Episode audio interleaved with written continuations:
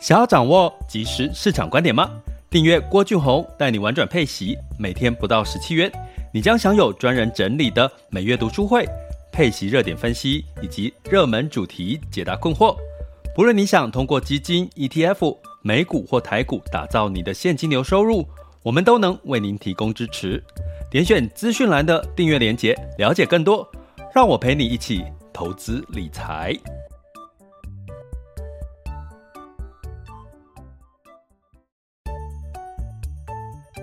想要掌握即时市场观点吗？订阅郭俊宏带你玩转配息，每天不到十七元，你将享有专人整理的每月读书会、配息热点分析以及热门主题解答困惑。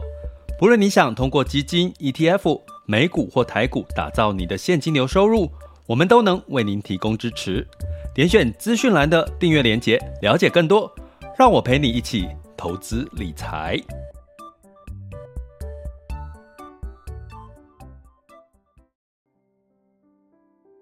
各位亲爱的学员以及听友们，大家中午好、下午好、晚上好。今天是二零二二年的十二月二十八日，在喊几次二零二二年之后，二八、二九、三十，在三天，对不对？周六最后一天了，那就就要迎接二零二三年了。我还挺开心的，因为二零二二年仍然有很多。呃，这个在投资上面、市场上面的干扰因素非常多哈，俄乌战争呢，然后升息哈，那在甚至在最后的这几天，昨天的美股呃是有一个下跌，尤其是半导体类型跌幅比较高。那今天呢，包含台积电呢也跌破了四百五十块钱，然后，目前的时间是直播的时间是十二点嘛。那就有人说哦，跌破了巴菲特防线了，就是这个巴菲特呢，在 Q 三的时候，哈，这个二零二二年的 Q 三的时候呢，大概陆续买进台积电，大概从四百五十块到四百六十几块，所以呢，就有人说啊，这个连巴菲特买台积电呢也赔钱了，哈，就是呃跌破了四百五十块。那当然呢，大家也知道，巴菲特是长期投资嘛，一定看到台积电背后的一些价值哈。不过呢，呃，可能大家慢慢在二零二三年呢，如果你有对投台积电有兴趣，或者是你持有台积电想长期投资，你可能呢也慢慢的把它当成是一个美股的概念哈，把它从一个美股的概念去看台积电，不要从台股的概念哈。因为呢，现在这个台积电呢，有在美国的一些设厂，而且是先进制程、先进制程的一个晶片厂的扩厂，哈，那再加上它的一些动静呢，所以我觉得大家可以在二零二三年，如果你投资台积电，你可能呢可以用美股来看它，所以你看这个呃台积电 ADR 好，美股的一些走势可能比较可以，就是可能。跟台股的台积电联动性会比较强哈。那过去来讲呢，就在这个呃这个台湾，就台积电没有去美国设厂之前，可能呢台积电比较会还是以台股的角度。有时候你看到美股的台积电 ADR 下跌，可是台台股的台积电不见得下跌。可是近期你会发现它跟美股的联动性是更强的哈，所以。大家可以用这个角度，就是呃来看台积电。所以二零二三年呢，其实我们也在陪伴式的 Podcast 或者是这个我们的直播呢，我们也会更多比较多琢磨是在美股的部分。那一方面的原因是这个台湾目前的这个大家知道前两年这个台湾。超收税收，超收税收呢，几千亿都是来自于这个比较多是来自于出口导向的这些电子业、科技业哈。那也就是说，当这个全球景气在衰退的时候，我们过去超收税收的这些这个制造业呢，出口出口导向的制造业呢，可能相对来讲，它的受到的影响会是最大的。那台湾的经济成长率呢，其实也是将近有这个。呃，大部分都是靠出口来贡献，哈，国内的消费的贡献比例没有那么大，经济成长的部分，所以呢，对于台湾的影响，哦，其实明年，哈，我有跟各位提过，其实很多机构对于台股的这个上半年是稍微悲观的哦，包含对企业哈，你调查天下杂志去调查这个台湾的台企业，都普遍有将近有这个七成左右是对于接下来的二零二三年的上半年是比较悲观的哈。所以呢，我们在二明年会仍会比较多比重会着重在除了配息之外，在包含美股类、近美股类型的这个主题式的，不管是 ETF 啦或美股哈或配息类的相关的标的哈。那原因是因为诶，美股呢可能在明年在呃下半年之后，因为上半三月之后可能升息差不多到顶了。然后接下来呢，可能就是呃，慢慢的进入到可能下半年的复苏的可能性，或者到二零二四年复苏。所以某种程度呢，反而美股是有一点这个呃，差不多到二零二三年会见底的一个情况哈。那有反弹，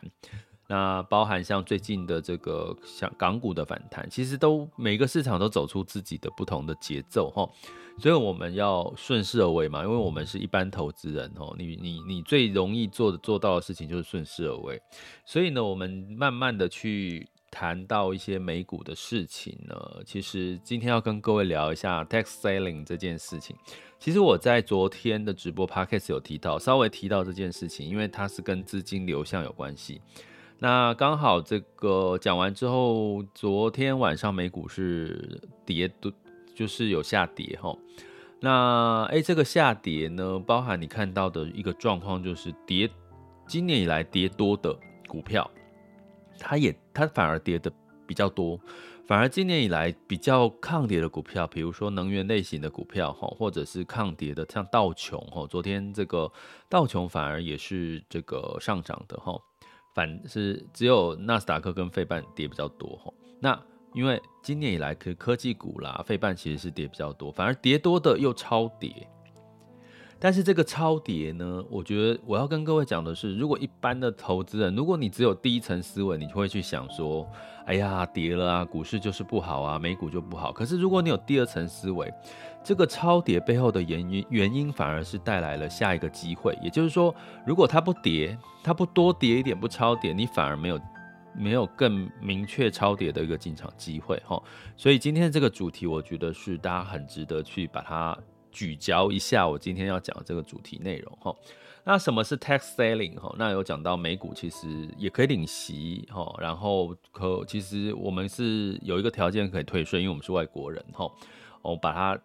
整个讲完，大家应该会对美股投资有一个基本的概念。那如果对二零二三年你有投资美股的兴趣，或者是你现在正在投资美股的路上，你对于英文能力不熟悉，或者是你不知道用什么工具去看美股哈，因为台股有很多的资源嘛，对不对？美股其实有很多免费的工具网站跟资源，怎么去利用？其实我都把它整理在我二零二三年版本的这个前进美股直达车哈。那这次前进美股直达车新课上架，已经上架的，其实有主要几个诉求，就是除了呃怎么去找一些优质的美股哈，用巴菲特的这个呃挑选方式去挑选哈。然后呢，有介绍了四个工具网站，三到三加一的工具网站哈。然后然后呢，呃，你其实可以这些网站你可以。转换成中文，所以基本上你，如果你是害怕英文能力不敢投资美股，反而其实现在的网站是可以，就是透过转换成中文的。其实现在英翻中的能力好强哦，我都觉得这个英翻中的能力其实是你几乎都是好像就是直接用中文写出来了。这也呼应到未来我们会提到这个 AI 智能、AI 人工智能这件事情已经越来越成熟，其实在二零二三年也会是一个。主题哈，如果你用 ETF 投资的话，它也是一个主题，所以这么多机会其实是仍然存在于二零二三年的哈，所以呃，如果你想要学习这个在二零二三年这些比较呃创新新技术的一些话题，好，包含像元宇宙，可能二零二三年又会起来，因为。美国呃，苹果可能会在二零二三年发布 AR VR 眼镜，我觉得可能性非常高的原因是因为美国再不发布这个事情，其实它几乎没有什么话题了。因为你看它所有什么 iPhone 十五，大家可能都没有兴趣了，因为它的它能够做出什么规格已经差不多到顶了，它还能够出现什么话题，对不对？你有买 iPhone 十四的，应该可以理解我在说什么。所以呢，基本上二零二三年可以美股可以是个功课哈，那可以来上课哈。那啊，当然里面我就把主题 ETF，然后哦，最近台湾的副委托的优惠竞争也越来越激烈，其实对我们是有利的。我们也可以透过副委托直接在台湾有保障的情况下投资美股哈。所以呢，这整集我就把它呃做一个主题的学习哈。欢迎大家可以到我们的网校 school 点 happy to be rich dot com 来呃了解一下这课程内容。那当然我们的订阅。我们的订阅学员，我也会把这这个主题哦、就是接下来阶段性，比如说一月、二月、三月、四月，我们就照着我们的节奏哈、去投资，不管是配息类的这个主题哈、包含像这个呃卫星资产里面美股的一些主题，都都也是会用一个主题式的一个阶段性带到结合市场哈、所以其实。呃，如果是美股直达车的课程，比较是一个系统性的去了解美股的，从整体哦，从下到上，从上到下投资的一个逻辑跟策略。那订阅学员呢，主要是针对这个我们市场现在的即时状况，怎么去看到一些机会，或者是一些投资操作的技巧，哈，去比较是跟着市场一步一步走这样的概念，会有这样的一个。区分哈，主题类型的区分。好，那我们赶快来讲一下 tax selling 这件事情。什么是 tax selling 呢？我跟各位讲哈，其实在美国，大家知道课税其实是挺重的哈。那基本上呢，一般他们最高的税率呢，可以来到将近这个一，我们一般人哦，也可能会被课到将近三十五个 percent。三十五个 percent 以上，哈，那所以呢，到底这个美国科税呢？我先讲美国科税 tax selling 这件事情，也就是说，tax selling 就是说我短期，大家知道这个美国有分两种税，一个短期的这个这个投资的这个所得税，一个叫长期哈，所以在一年之内，你一年之内买的股票就卖掉，这叫短期哈，比较投机哈。那短期在美国视为你是投机式的这个投资，所以你的税是比较高的，你的税是比较高的，比如说可以磕到三十五个 percent 哈。那如果你是长期超过一年以上，你的税率的这个级距就会递减哈，就会递减哈。所以当然从这个角度，其实代表美国政府是希望投资人是可以长期投资，不要用短期投资股票。我觉得这个台湾也可以这个学习，因为台湾没有针对这个长期投资、短期投资去做一个呃税率上面的一些不同哈，它纯粹就是盈利所得嘛。我们就是呃，当然台湾没有这个这个资本利得的税啦，就是你短期交易来交易去的所得都不都没有这个所得税了哈，只有股利，股利会有被课课这个所得税，可是它没有，因为你持有。一年、两年、三年的股票，你因此你的股利的所得会少一点哦，的这个税会少一点。好，所以我觉得这个台湾应该有机会可以参考看看。那我们再讲回来，美国哈，美国基本上它的税收哈，因为它要帮你的资本利得卖掉是要被课所得税，所以你亏损了，它当然也可以扣抵哈。扣抵，这叫实质课税的一种原则。也就是说，你今年呢，如果赚了呃 A 股票，你赚了两万块美金，你 B 股票是赔了两万五，你其实两个相抵，你是损失了五千块。那基本上你就不用缴税，你就不用额外缴税。而且你这个多出来，我是不是多损损失的五千块？五千块呢，你还有三千块是可以。拿来今年去扣掉你其他的三千美元，去扣掉其他的所得，也就是说，你的资本损失、投资损失，除了抵掉你的投资所这个净获利之外呢，你如果损失还是超过，你还可以拿来抵抵其他的所得。好，但是最高就是三千块。如果是单身的话是三千，如果是这个呃已婚的话，大概是这个一千五五美金左右了。哈，那诶，我刚刚讲两万五减掉两万，我我可以抵三千，那剩下的两千呢？哦，告诉你，美国人哈真的是很很老实，就是你损失了。你你两两万五嘛，你损失了五千，你赚就是，那你今年抵了三千，剩下两千还不够扣，对不对？还有损失，抱歉，明年你还可以继续扣，明年可以再把这剩下的两千块再把它扣掉，所以就是递延到明年，你这个损失都可以扣掉哈。好，所以既然说我的损失可以扣掉，请问在座的各位，如果说我的损失今年可以扣掉的话，那我不拿来，我我我不，如果是你啊，我 A 股票我是这个赚钱的，B 股票是赔钱的。那如果你想要明年不要缴太多的税，你会怎么做？第一个是卖掉 A 股票赚钱的股票，哎，结果你就要被科所得税。然后你赔钱的，像我们一般投资人的想法是，哎呀，这只 B 股票赔钱了，我不要卖，因为我要等它回来，对不对？是不是我们一般人的想法是这样？不是哦，美国人在投资股票的时候，因为他有可以护底，所以，哎，他这些投资赚钱的股票可能是好股票，他反而不见得要卖。可是他这个赔钱的股票呢，他可能认为他赔钱的原因就是可能就不是太好的理由，所以我我反而卖掉这些赔钱的股票，然后我如果同时要获利了结 A 股票的话，我反而可以今年赚钱的部分我就不用再扣抵税哈，不用再这个缴所得税，所以呢，这叫 tax selling，也就是说在十二月份呢，就会有投资人，很多投资人呢。就会把我赔钱的股票卖掉，拿这些损失去贴补我要缴将近可能三十五趴的税率，哦，三十五趴左右的税率。当然低所得的人可能不用到三十五趴啦，可能到六趴左右了，哈。但是但是就是说，哦，你可以节税的效果其实是非常高的，哈。所以呢，这就是 tax selling 会造成。为什么跌多的股票，它反而在接这几天好像跌更多？包含什么科技类股，包含什么费这个费城半导体的股票？因为今年以来这些科技跟费半的股票大概都跌了将近有两成以上，所以那我两成我卖掉我的亏损是拿来抵税的效果其实是更高的，所以反而让这些科技类股跟费半呢？我在观察，其实我在讲这件事情左右，我就在观察有没有因为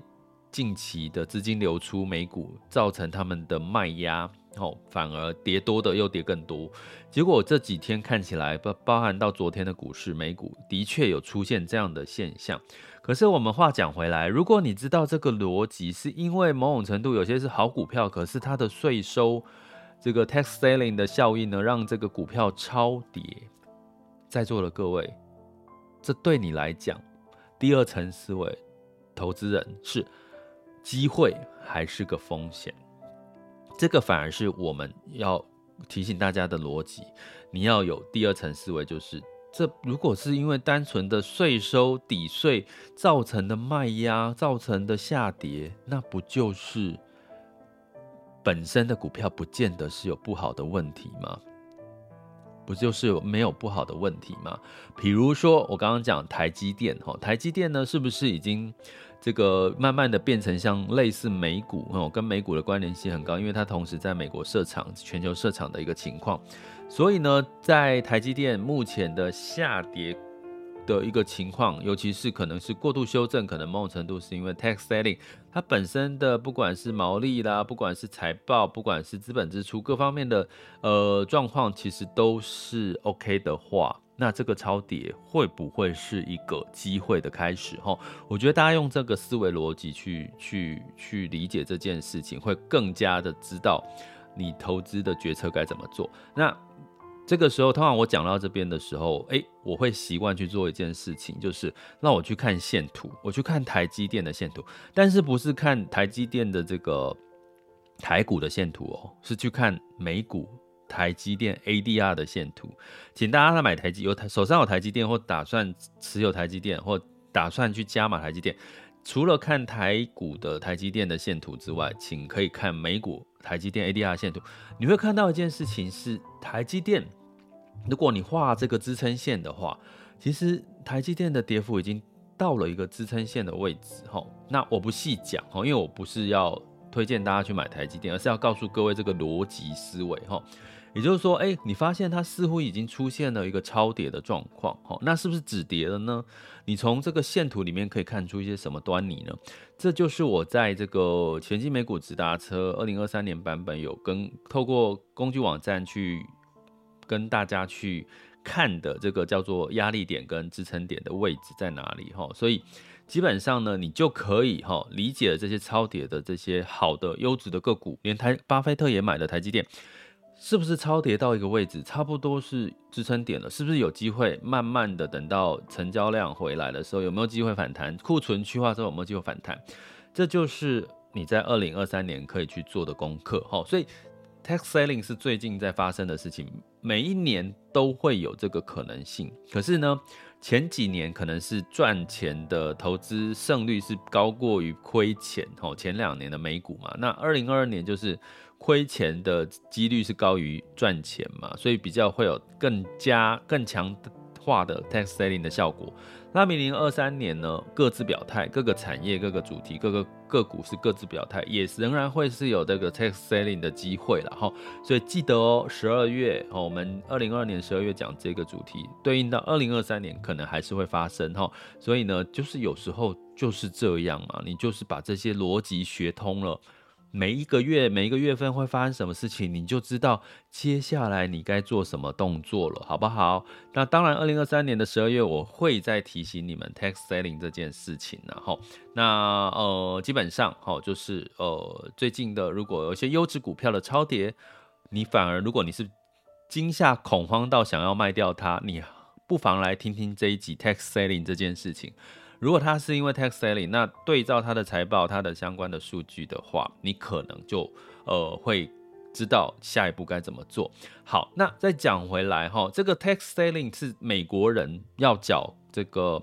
呃资本利得的这个你赚到的价差的所得税。诶，还有一个叫什么叫股利的所得？那我们台湾人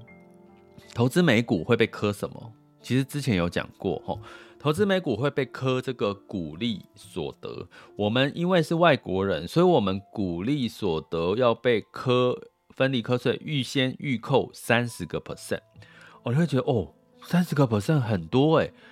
其实不用担心啦，因为这个三十个 percent 是你收到的股利的三成呐，不是你的这个股票的三成哈，是你收到的股利的金额的三成。诶，那所得课不课？那不是所得啦，资本利得课不课？拍谁？外国人不磕，我们是外国人，所以我们不会被磕你交易的这个。比如说，你买股票赚了这个十趴，赚了一万块美金，这个这个这个资本利得，它叫资本利得，就是买卖的价差啦。白话来讲，就是不会被磕税的哦。好啦，所以接下来我们要重点是那。到底股利所得要被扣预扣三十趴，我们要不要投资美股领息呢？你觉得因为三十趴会挡住你去投资美股领息吗？那可能从几个角度来看这件事情哈。什么事情呢？就是哈，如果这个你是这个呃，怎么讲？这个股利哈，美股的股利呢，基本上大部分哈，尤其如果你是投资科技类股的话，大概就是两成啊，不是两成，跟这一下，两趴到四趴，好，呃，你可以的，呃，如果呃我有示范给大家看，如果你去在我们的全前进美股直投直达车的课程，大概每平均我们找到一些它的 EPS 成长的题材，ROE 成长的题材。大部分他们的股利是两趴到四趴，那台积电也差不多是两趴到四趴左右，所以也就是说，你领到的股利的四趴四趴被扣掉三成而已啦，这样多吗？好，你你的两趴到四趴，如果你是两趴好了，你两趴的股利，然后被扣掉三成，就是差不多你打七折，就是一点四趴的股利啦，就是领到一点四趴的股利。这样子你觉得 OK 吗？所以我会建议，其实投资美股除了股利其实不高啦，真正领股利不高，其实你可能追求的是资本利得、资本利得的机会，因为资本利得呢，我们是外国人是不会被课税的哈，所以可能你投资美股不要去特别一定都强调纯粹领息，你同时呢也可以去。考虑资本利得，反而你在美股上面会有比较好的收获。那所以我们在投资美股的这个配息基金啊，在台湾投资美股的配息基金 ETF，通常它配给你的息里面会有股利之外呢，因为股利我刚刚讲两到两个 percent 就差不多喽，两到四个 percent 就很好喽。所以呢，有一部分是来自于哪里？它的资本利得，因为台湾人科投资资本利得是不用课税的，所以我们就少了这个税，只有股利会被课三十趴预扣税额哈。所以我会建议这个投资美股类型的配息基金 ETF，一定要参与到资本利得的这个这个配息哈，这个某种程度是对我们是有利的，因为没有这个资本利得的税，还有。我们可以做一个停利的动作，帮我们做停利的动作，哈。那所以呢，其实我们被扣到的税只有三十趴预扣的股利税。好，我刚刚讲了股利税，股利税。那债券要不要被课税？特别股要不要被课税？我跟各位讲，债券。在美国的这个所得里面叫做债息哈，interest 哈，它的英文叫 interest 哈，所以基本上呢，债息是不用被课税。可是呢，因为我们如果投资债券型的 ETF 哦，在美国的债券型的 ETF，因为呢，它也分不出你这个到底是真的是 interest 还是所谓的呃股利的这个所得，它所以呢，美国人会怎样？他先把你的，如果你就算是投资债券型的 ETF，他也会把你的预扣三十趴的这个债息，因为他分不清呐、哎呦，我既然一开始没有办法很清楚分你到底，比如说我如果投资股债嘛，有一种平衡型的嘛，对不对？又股又债，我怎么知道你股股票有多少，债息有多少？那我干脆就全部先帮你预扣三十个 percent，接下来就有一个叫退税了。所以第一个，你是外国人可以退税。那你如果你是债券的话，投资有一部分是债券，是债息，它也可以退税，因为债息是不扣所得税的。那怎么办？我要怎么退税？我我外国人，我要去填那个吗？我要填这个表格证明我的税务身份？我要请会计师来帮我来帮我去申请退税吗？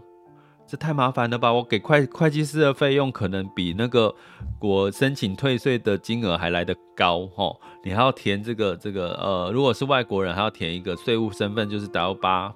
w 八 bn 的这个表格了哈，W 八 B N 所以太麻烦了吧，很多人就放弃了。但是我告诉各位，如果你是透过复委托，台湾的券商复委托。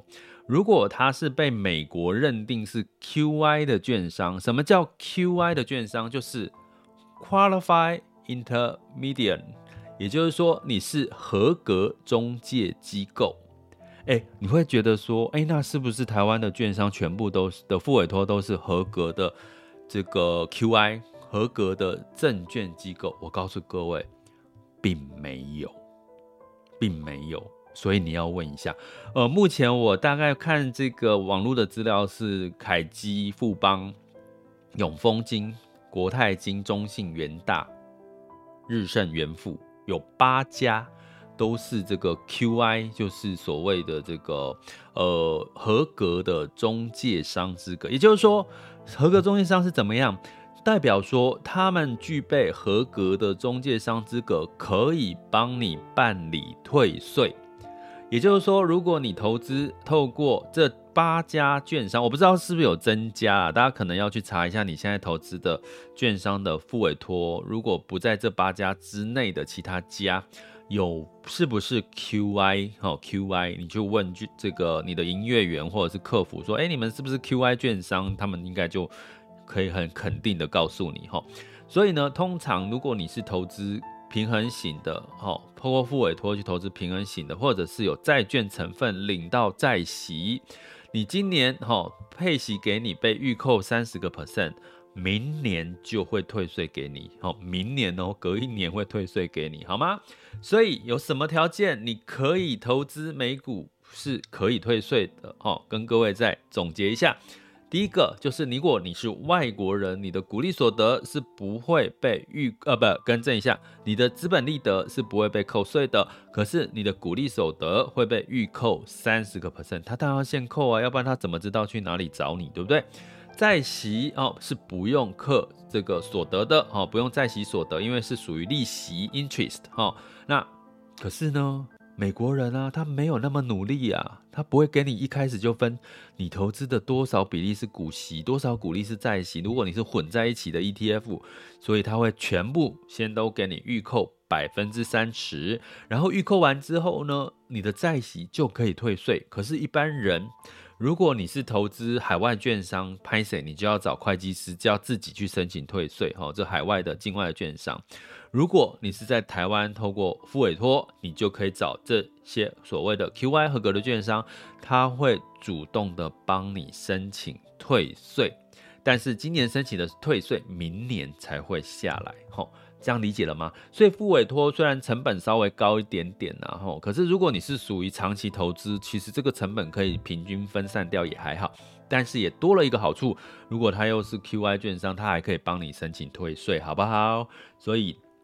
记得哈，其实呃，目前投资、未来投、接下来投资美股的。新的投资朋友，我觉得越来越幸福了，因为第一个竞争激烈，那个手续费一直在降，一直在变哈。那大家可以去慎选成本低点，适合你自己。如果你是长期投资或短期投资哈，或定期定额，都有一些不错的优惠哈。那我在课程里面有去做比较了哈。然后呃，tax selling 是美国人才有的，因为它有资本利得的这个所得税，那它会造成这个超卖超跌的一个。可能性，可是这是短期的现象，反而会有出现了超跌超卖优质股个股的一些机会的出现。那呃，所以呢，就善用这些的这个观念跟技巧呢，也可以帮你节省一些。费用，甚至找到一些投资逢低加码的一些买点，是不是很不错呢？好，所以如果想要了解完整的美股课程，可以到我们的前进美股直达车网校是 school 点 happy to be rich dot com 呃，来了解的课程的内容介绍喽。这里是郭俊宏，带你玩转配息，给你及时操作观点，关注并订阅我，陪你一起投资理财。好了，那我们接下来进入到二零二二年十二月二十八日的全球市场盘势轻松聊。首先呢，我们来讲一下哈，在这个风险指标的部分，近月 VIX 恐慌指数是二十三点四五，当下现在 VIX 恐慌指数是二十一点六五，十年期美债殖利率是三点八五四三，所以恐慌有稍微在增加。其实目前的 CNN 的这个恐慌贪婪指数是在恐慌的阶段哈，所以呢，市场当然不会给你哈信心面不会给你太好的一些表现哈。那整体在美股的部分哈，也因为。这个呃资金，我刚刚讲有这个 tax selling 的一个可能性，还有大家还在观察需求有没有真正要回温。毕竟中国放宽清零之后，它的这个目前都是很多工厂是在停工的哈。所以呢，道琼是上涨零点一一 percent，S&P 五百、纳斯达克跟费城半导体分别下跌零点四一、一点三八跟一点七九个百分点。那所以你会看到，就是说科技半导体跌的比较多哈，就呼应到我们今天的这个 tax selling 的主题，其实也可以相对应哈。那当然，这个半导体类型在去化库存，那这个中国的这个供应链哈产能稍微暂停，因为确诊人数的增加。产能的稍微暂停，会不会造成供应链的再次中断呢？这也是带来这个科技股的下跌的其中的一个原因，好吗？那在欧股的部分呢，是这个上涨的，因为这个中国宣布这个解封解禁哈，其实某种程度是有利于欧洲的哈，因为欧洲跟中国的市场是互通这个供给跟需求的贸易的一个一个往来的两个很重，因为他们就是都连在一起嘛，所以其实他们的贸易其实是很容易。活络的哈，所以泛欧六百是因为这个受惠是上涨零点一三 percent，德发英分别上涨零点三九、零点七跟零点零五个百分点。那在雅股的部分哈，因为这个休市资金休息的情况比较明显哈，那日经二五呢是在周二的时候上涨零点一六，台湾加减指数是小涨零点三哈，那 A 上证是上涨零点九八，香港是休市哈，这是周二的情况。我们来看一下周三的雅股的情况。目前的时间是十二点三十三分。好，那今天呢，因为费半嘛，我刚刚有跟各位提到说，台积电其实是呃用美可以用美股的 ADR 去看的，它的股价走势可能会有一些关联性，所以今天台积电目前是跌了二点一九 percent，来到四百四十七，跌破四百五十块。之外又继续跌了哈，就是四百四十七哈，目前是四百四十七哈。那巴菲特的成本买价是四百五哈，那算不算超跌呢？嗯，大家可以去思考一下这个逻辑哈。那在这个台湾加权指数是下跌一百七十六点，来到一万四千一百五十二点四一，下跌幅度是一一点二三 percent。购买指数是下跌一点四七 percent。那刚刚提到的这个香港呃大陆解封解禁，其实。受惠最大的是港股，吼，反弹力道再度出现，吼，恒生指数站上了两万点，哦，其实这个是今年以来 年底算是一个很好的收官的一个一个一个一个现象。那恒生指数上涨二点一四 percent，那恒生科技是上涨二点七二 percent。所以呢，如果大家对港股有兴趣，可以去找基金类型的话，去找一些中概股类型概念的一些标的哈。我们的学员也可以去参考我们每个月的观察清单里面比较偏中概股类型的标的哈。因为这个这个呃疫情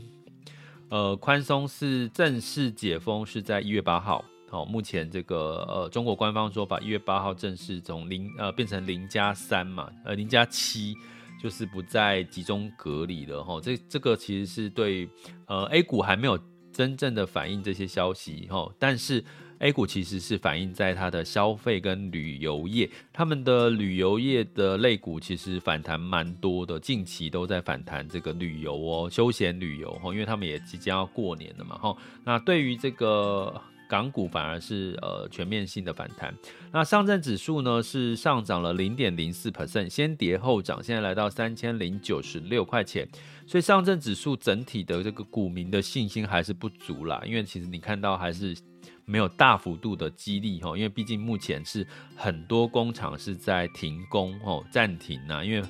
确诊人数，他怕确诊人数之后他没有办法控制，他就干脆先暂停，可能停到这个刚好接下来要过年了嘛，我就停个一个月之类的，所以让最近的这个上证的表现是在先先短后长的这种概念哦，先。先短后长，先蹲后跳的这个概念，那上证的压力也是来，也是在三千两百点左右，是一个它的压力点哦。那日经二五呢是下跌了零点六二 percent，南韩是下跌了二点二六 percent，哇，南韩跌那么多。那新加坡海峡是上涨了零点零二 percent，哈，所以基本上亚洲股市普遍也都是。呃，跌多于涨哈。那我们接下来来看这个呃能源部分哦，能源部分呢是上涨的。那市场认为说，哎，中国需求终究还是会上来的哈，所以躁动了油价的上涨哈。那二月份的布兰特原油期货是上涨一点五 percent，来到八十五点六哦，八十五六点六美元每桶。